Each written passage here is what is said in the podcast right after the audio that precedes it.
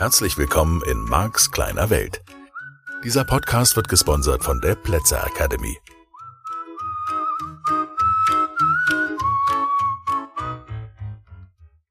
Hallihallo, hier ist wieder Marks kleine Welt. Hm, mit Mark. ja, vielleicht geht's dir wie mir. Ich fange an, mich dran zu gewöhnen. An das neue Format und an die Ideen und so. Oh, und es macht einfach unglaublich viel Spaß, sich Zeit zu nehmen, um dir das ausführlich zu erklären. Und damit fallen mir auch immer wieder neue Themen ein, um das noch ein bisschen anders zu beschreiben und neue Blickwinkel und so. Und das ist natürlich das, was passiert in deinem Leben, wenn du den Fokus auf etwas setzt, so wie ich jetzt in diesem Fall auf einen Podcast für Veränderung und einen Podcast, in dem ich dir ganz langsam und ruhig und in aller Ausführlichkeit das Modell des NLP näher bringe. Und ja, so kann dir das auch gehen, wenn du neue Themen in dein Leben bringst und denen, wie ich schon mal gesagt habe, Airtime gewährst, also Aufmerksamkeitsspanne, Aufmerksamkeitszeit, dann findest du immer wieder, und das ist einfach meine Erfahrung, sehr attraktive Aspekte an diesen Themen. Und in meiner früheren, ich will nicht von Karriere sprechen, aber Tätigkeit als Journalist, da war das ein ganz spannender Punkt. Ich habe am Anfang für den Bonner Behördenspiegel gearbeitet. Und das war halt eine Zeitung, eine monatlich erscheinende Zeitung eben für Behörden. Und der Vorteil meiner Tätigkeit als junger Journalist oder Redakteur war, dass ich ganz viele verschiedene Themen hatten. Ich habe die Handwerksredaktion betreut, das heißt, ich dürfte Innungen besuchen. Ich habe mich angefangen, um IT-Themen zu kümmern. Und damit war ich ständig mit unterschiedlichen Themen und Inhalten, ich sage jetzt mal konfrontiert und das ist natürlich nicht das richtige Wort, sondern ich habe das geliebt und ich habe festgestellt, damals schon mit 18, 19 Jahren, 19 war ich, glaube ich, als ich angefangen habe, für die zu arbeiten. Ich habe damals schon festgestellt, jedes Thema, in das ich mich reinknie, ist ein Thema, für das ich mich dann mehr und mehr begeistern kann. Und das ist ähnlich heute, nicht mehr mit dem großen Wechsel an Themen. Ich habe natürlich nicht mehr die alltägliche Geschwindigkeit von hier ist ein neues Thema, recherchier mal schnell, und doch kümmere ich mich natürlich um neue Themen, immer mal wieder. Gleichzeitig habe ich mehr Tiefgang, weil ich jetzt inzwischen, was weiß ich, seit 25 Jahren Hypnose und seit sicherlich über 20 Jahren inzwischen das NLP, all die Bücher, die Workshops, die Seminare, dann die Seminare, die ich irgendwann angefangen habe, selbst zu geben. Und damit, das ist jetzt auch schon irgendwie, ja, 20 Jahre her, 25 Jahre, hm, auch schon. Ja, oder mehr sogar. Jedenfalls, das waren so die ersten Kommunikations- und Ziele-Workshops damals für Unternehmen. So, jedenfalls tauche ich dann in ein solches Thema ein und die Facetten dieses Themas jetzt im Beispiel dieses Podcasts, das Modell von NLP, erschließt sich mir auf immer neue Weise. Deswegen ist nicht ein Seminar, das ich gebe, gleich zu einem anderen. Ich finde immer wieder neue Aspekte und durch die Fragen, die die Teilnehmerinnen und Teilnehmer mir stellen, komme ich selbst natürlich auch immer wieder auf neue Ideen und neue Gedanken und neue Möglichkeiten, nicht nur es zu erklären, sondern auch es zu verstehen. Und so ist es hier im Podcast auch. Denn natürlich ist die Zeit im Seminar beschränkt auf die elf Tage, in denen ich so einen Practitioner gebe oder so einen Master. Und hier im Podcast fühle ich mich nicht so beschränkt durch die Zeit, weil es überhaupt gar keine Rolle spielt. Es können ja am Ende tausende von Folgen entstehen wenn ich lange noch lebe und diesen Podcast mache, dann wird das alles tausendfach sein. Deswegen mag ich das viel lieber, dass du und ich die Gelegenheit haben, diese Themen in Ruhe uns anzuschauen. Und damit hast du vielleicht oder hoffentlich auch die Möglichkeit, dich wirklich damit intensiv zu beschäftigen und davon noch mehr zu profitieren, als wenn wir mal schnell darüber huschen würden. Also, vielleicht mal ein paar Sätze zu diesen Vorannahmen aus dem Modell von NLP. Wir sind da immer mal wieder dran vorbeigekommen. Und ich möchte dir so ein bisschen den Hintergrund geben. Und zwar wurde das Modell des NLP vor gut über 40 Jahren von diesem Richard Bandler und John Grinder erfunden, in der Absicht, Menschen in der schnellen Veränderung zu unterstützen. Und das erste, worum die beiden sich gekümmert haben, waren Psychologen. Sie haben eine Menge psychologischer Literatur gelesen. Richard erzählt in den Seminaren heute, Er hatte einen befreundeten Psychologen und hat auf dessen Haus irgendwie aus, aufgepasst. Und der hatte diese ganze Bibliothek voller Bücher, die Richard dann eben gelesen hat. Und ich weiß nicht, ob das der Wahrheit entspricht, aber zumindest ist das, was Richard heute in Seminaren erzählt.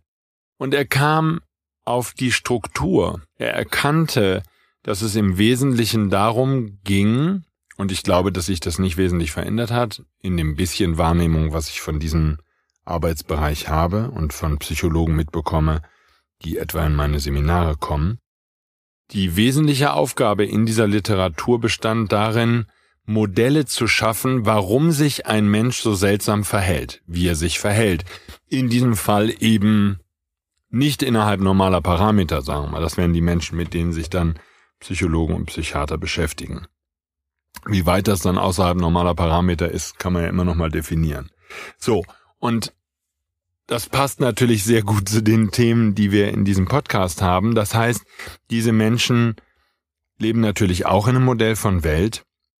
Und das ist ein bisschen anderes vermutlich als deins und meins. Das ist ja auch schon mal bis dahin geht ja das Modell von NLP an der Stelle ganz entspannt damit um, mit der Vornahme, mit dem Glaubenssatz. Die Landkarte ist nicht das Gebiet. Wir werden keine geteilte Realität haben. Wir können natürlich einen Korridor definieren, was noch normal ist und was nicht mehr normal ist. Und das kann auch sinnvoll sein für das Zusammenleben in der Gruppe. Da bin ich jetzt mal gar nicht abgeneigt. So, also hier geht, gehen Psychologen her und da, dazu gibt es eine Menge Bücher und ich weiß nicht, ob du dich mit dem Thema beschäftigt hast. Ich, wie gesagt, nur am Rande. Nur vielleicht hast du solche Modelle schon mal mindestens am Rande mitbekommen. Zum Beispiel Herr Freud, der natürlich da herausragend ist und ganz berühmt und auch heute noch gelehrt wird an den Universitäten weltweit. Sein Modell, dass jeder Junge mit seiner Mutter ins Bett will. Und ich weiß nicht, wie es dir geht, falls du ein Junge bist. Ich habe mich da intensiv geprüft, das war zu keinem Zeitpunkt der Fall. Und natürlich würde Herr Freud dann sagen, dass ich diese Information nur verleugne und dass da Anteile in mir noch nicht integriert sind oder was auch immer. Das kann er gerne tun, das ist auch schön, aber er ist ja auch schon tot, von daher kann mir da nichts passieren. Nur, es ist halt ein Modell und dann kann man sich dann fragen, wie ist denn dieser Mann mit seiner Psychoanalyse und der hat wirklich Menschen intensiv befragt, die bei ihm, naja, wir sagen jetzt mal in Behandlung waren. Ich sehe da jetzt die Behandlung noch nicht so ganz, aber ist ja auch egal. Wir sind da heute natürlich ein ganzes Stück weiter. Wir wissen heute, und Alice Miller heißt die Dame, die sich sehr intensiv mit der Arbeit von Herrn Freud auseinandergesetzt hat. Und ich empfehle dir, wenn es ein Thema für dich ist, empfehle dir absolut ihre Bücher zu lesen. Ganz, ganz großartig. Ähm, sie analysiert dieses Modell und sie erklärt vor allen Dingen, wie Herr Freud auf diesen komischen Schwachsinn gekommen ist.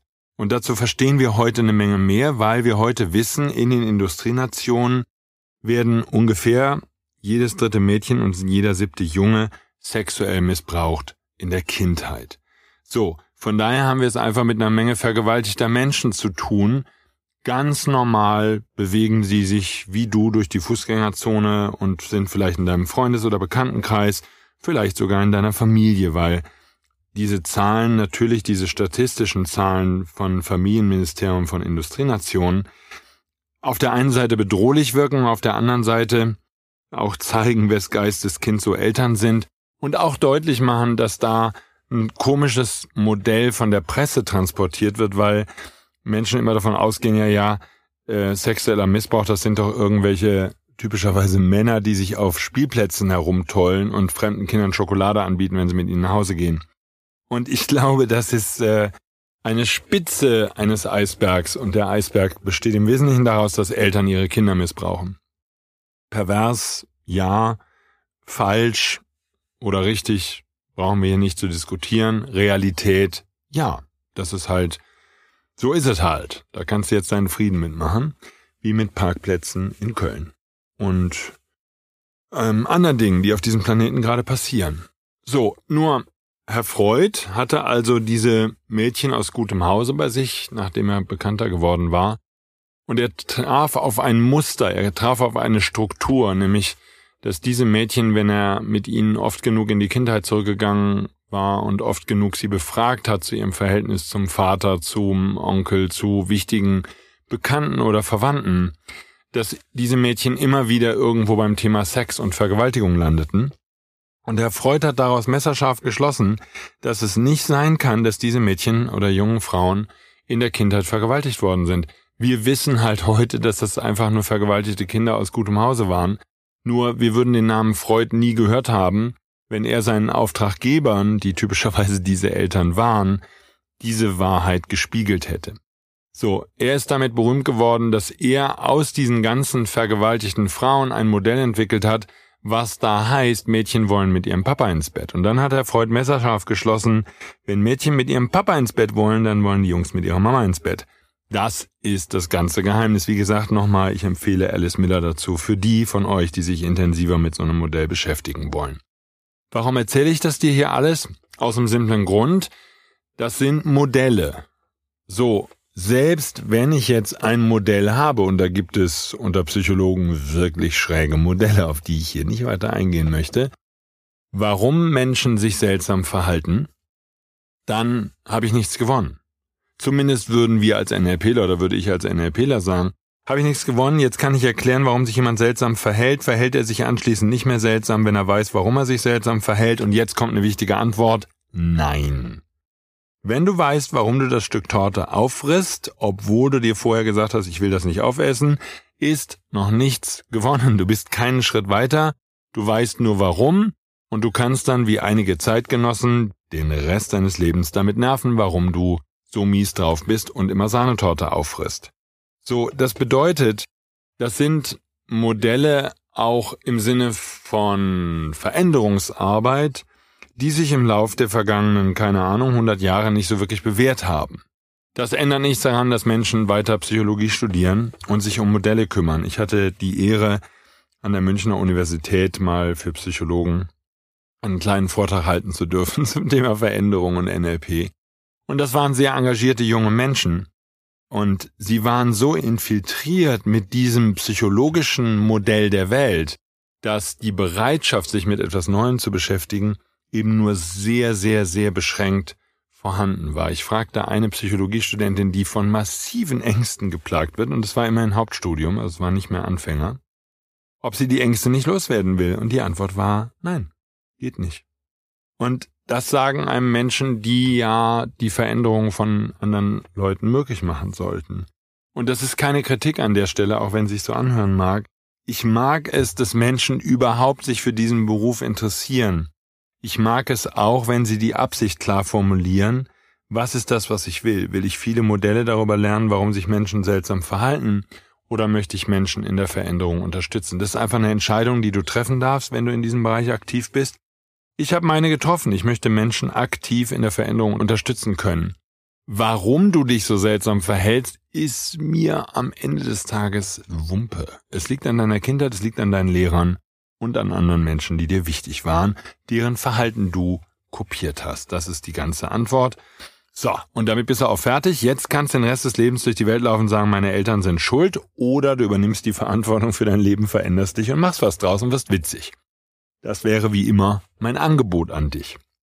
Also, hier sind also Richard Bandler und John Grinder. John Grinder, der Sprachwissenschaftler, der sich mit Noam Chomsky und anderen strukturalistischen Bewegungen und Strömungen sehr intensiv auseinandergesetzt hat, und Dr. Richard Bandler, der Mathematiker, der eben letztlich auf der Suche ist nach der Programmiersprache des Gehirns und der als Mathematiker eben diese Vorannahmen, um die es geht, formuliert hat. Eine solche Vorannahme kennst du bereits, du kennst schon einige, ich habe hier und da welche erwähnt. Die Landkarte ist nicht das Gebiet. Dann gibt's eine weitere Vorname im NLP und die können wir jetzt ja mal uns anschauen. Jeder handelt aus seiner besten Option. So, den verstehst du noch besser, wenn du diese Vorannahme verstehst, die Landkarte ist nicht das Gebiet. Jeder lebt in seinem Modell von Welt, seine Gedanken, das, was er für wahr hält, sein Normallevel, all das ist gesetzt und jetzt kommt der Glaubenssatz, die Vorannahme, jeder Mensch handelt aus seiner besten Option. Das heißt, im Rahmen der Wahlmöglichkeiten, die dir dein Modell von Welt bietet, ist das, was du tust, notfalls Sahnetorte auffressen, die beste Option. Ich weiß, das hört sich trivial an und auf der anderen Seite unfassbar kompliziert, weil ja, jetzt habe ich also die Sahnetorte schon wieder aufgefressen, obwohl ich nicht wollte, und das war also meine beste Option. Ja, das ist genau so, wie das Modell von NLP das sieht, so wird es eingeschätzt in diesem Modell. Und die wichtigste Abgrenzung dazu, oder was diese Vorannahme liefert und unterstützt, ist der Unterschied zu der herkömmlichen naturwissenschaftlich-ärztlichen Sichtweise der Dinge. Denn diese Menschen gehen davon aus, dass Leute verrückt sind, kaputt sind, dass ihre Gehirne nicht ordentlich funktionieren, dass sie krank sind.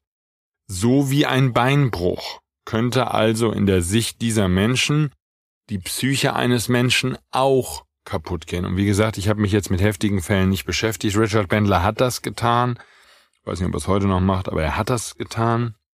Ich habe da kein Interesse daran. Nur was ich sagen möchte ist, das ist ein fundamentaler Unterschied und das kann man gut verstehen, dass die Ärzte aus dieser Richtung kommen, weil es natürlich seit Herrn Newton, der damals den Apfel vom Baum fallen ließ, in der Naturwissenschaft immer darum geht, etwas zu erklären, etwas einzusortieren, Systeme zu schaffen. Und damit erklärt man auch, warum so viele Modelle von Welt gefunden werden sollen, warum sich Menschen seltsam verhalten, weil dann würde ein Bezugsrahmen entstehen, dann würde eine eine Bedeutung, eine Begrifflichkeit erschaffen. Und so ist es genau wie bei den meisten Diagnosen, die Ärzte stellen, auch in diesem Bereich der Psychiatrie so, dass es Nominalisierungen gibt, also irgendwelche Wörter an ein bestimmtes Verhalten, manisch-depressiv oder so, geheftet werden da ist nicht mal genau definiert, was das bedeutet, sondern es sind immer sehr schwammige Formulierungen. Ich habe jetzt neulich zum Beispiel durch eine Teilnehmerin angeregt, durch die liebe Katja angeregt,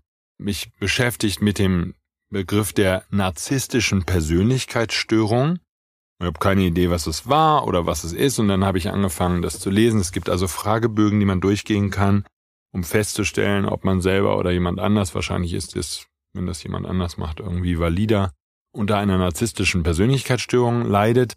Übrigens in Deutschland ungefähr 0,5 Prozent der Menschen, das heißt rund 400.000 Menschen leiden unter einer narzisstischen Persönlichkeitsstörung, die mit ganz seltsamen Dingen einhergeht. Also da gibt es, und so kamen wir halt drauf, ein narzisstisches Starren.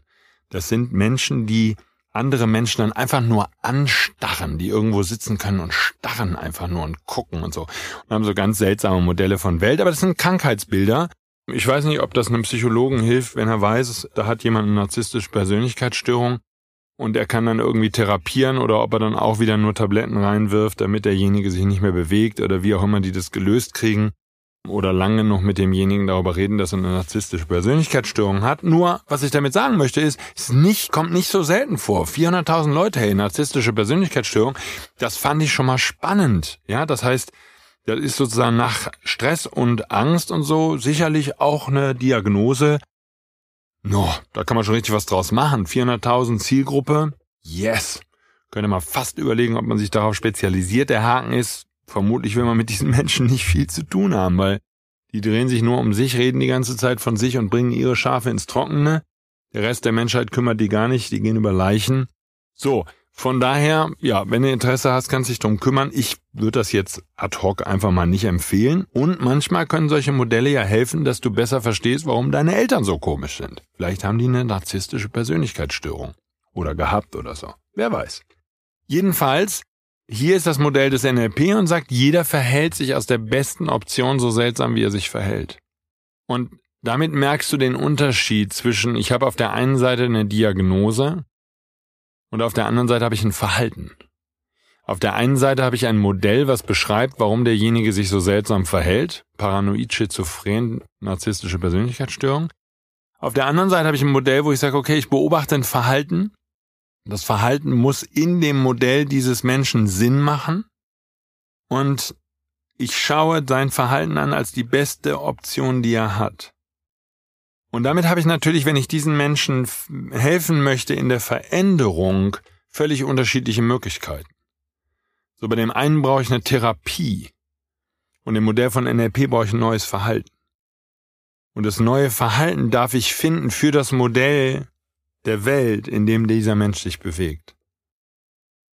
Und das wäre sozusagen der dramatische Unterschied in der Veränderungsarbeit und in der kompletten Wahrnehmung des Verhaltens von Menschen. Und damit sind natürlich die Möglichkeiten, die es im Modell von NLP gibt, das Verhalten von Menschen zu verändern, erheblich vielseitiger. Denn die einzige Frage ist, verstehst du das Modell, verstehst du die Landkarte, in der derjenige sich bewegt? Und das wäre jetzt eine Frage, die eher Trainer und Coaches interessiert. Das ist sozusagen ein wichtiger Bestandteil meiner Arbeit, dass ich verstehe, was ist das für ein Modell, in dem derjenige sich bewegt. Dass das Verhalten, was ich beobachte, Sinn macht oder das Verhalten, was derjenige an sich selbst kritisiert und mir erzählt. Und dann kann ich hingucken und kann sagen, okay, jetzt will ich gar nicht das Modell verändern, sondern wir verändern im Modell von NLP innerhalb des Modells. Wir lassen das Modell sozusagen stabil. Wir lassen seine Realität stabil. Wir ändern nur sein Verhalten in dieser vorhandenen Realität. So dass es für Menschen, die außerhalb dieser Realität sind, wie wir alle bei jedem anderen, naja, ich sage jetzt mal so, normaler erscheint. das ist natürlich auch ein normaleres Verhalten.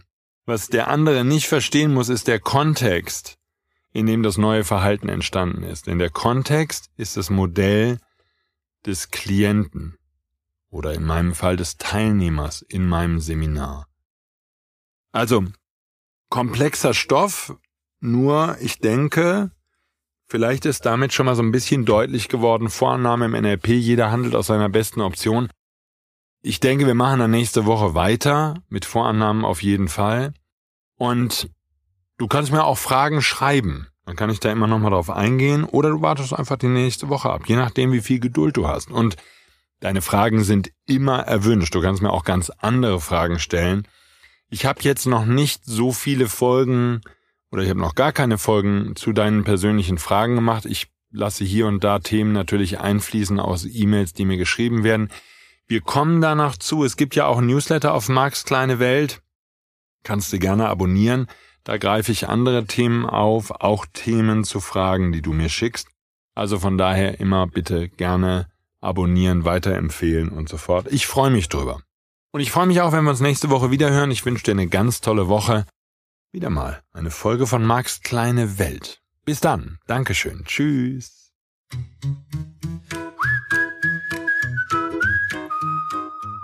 Das war der Podcast Marks kleine Welt. Alle Rechte an diesem Podcast liegen ausschließlich bei Mark A. Plätzer. Bücher und Hörbücher von Mark sind erhältlich unter www.nlp-shop.de. Die Seminare mit Mark findest du unter www.plätzeracademy.de.